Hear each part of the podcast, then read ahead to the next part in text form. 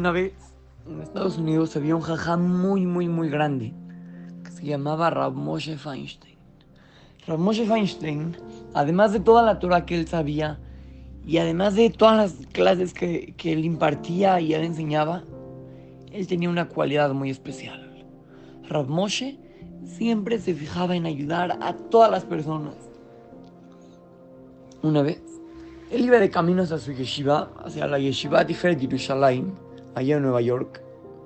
Él iba de camino y de repente se le acercó una persona y empezó a llorar y le dice, oh, jaja, qué bueno que me lo encuentro, ¿cómo está? Necesito hablar con usted, por favor. El jajam vio el reloj, se dio cuenta que ya tenía que, que llegar a la, a la yeshiva en unos momentos iba a empezar la tefilá. Y por otro lado estaba este señor aquí enfrente de él.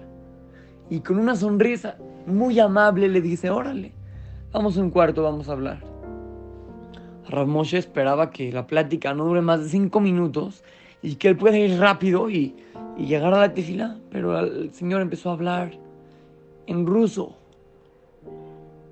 Y lloraba, y lloraba. Rav Moshe Bainen, en realidad, el Ham sí sabía hablar ruso. Pero el señor hablaba de una forma tan rápida que Rav Moshe no entendía nada. Y el señor lloraba y lloraba y lloraba y seguía hablando en ruso. Y Rav Moshe, sin entender, también se puso a llorar con él. Una forma de decirle que compartía el sufrimiento. Después de casi media hora de este hombre hablando, en ruso todo el tiempo, Rav Moshe captó dos palabras. Dos palabras y les entendió.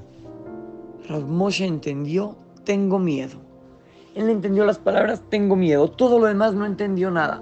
Lo único que entendió fue, tengo miedo. Y el Señor seguía llorando y llorando y hablando en ruso.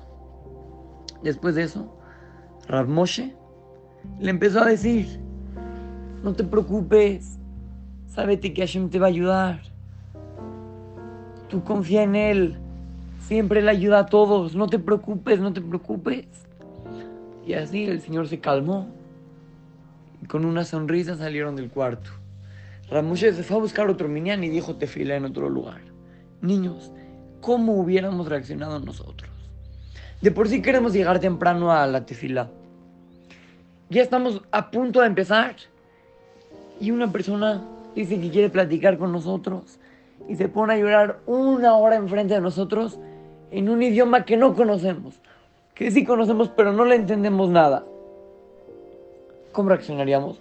Ya le diríamos, ya eh, hablamos luego, o, o, no, o no te entiendo, háblame bien, no sé, de alguna forma siempre podemos buscar comparar lo que hacemos con lo que hacen nuestros jajamim. Ramoshe Feinstein, un jajam súper que tenía que hacer muchísimas cosas, se pudo dedicar a cada uno y uno.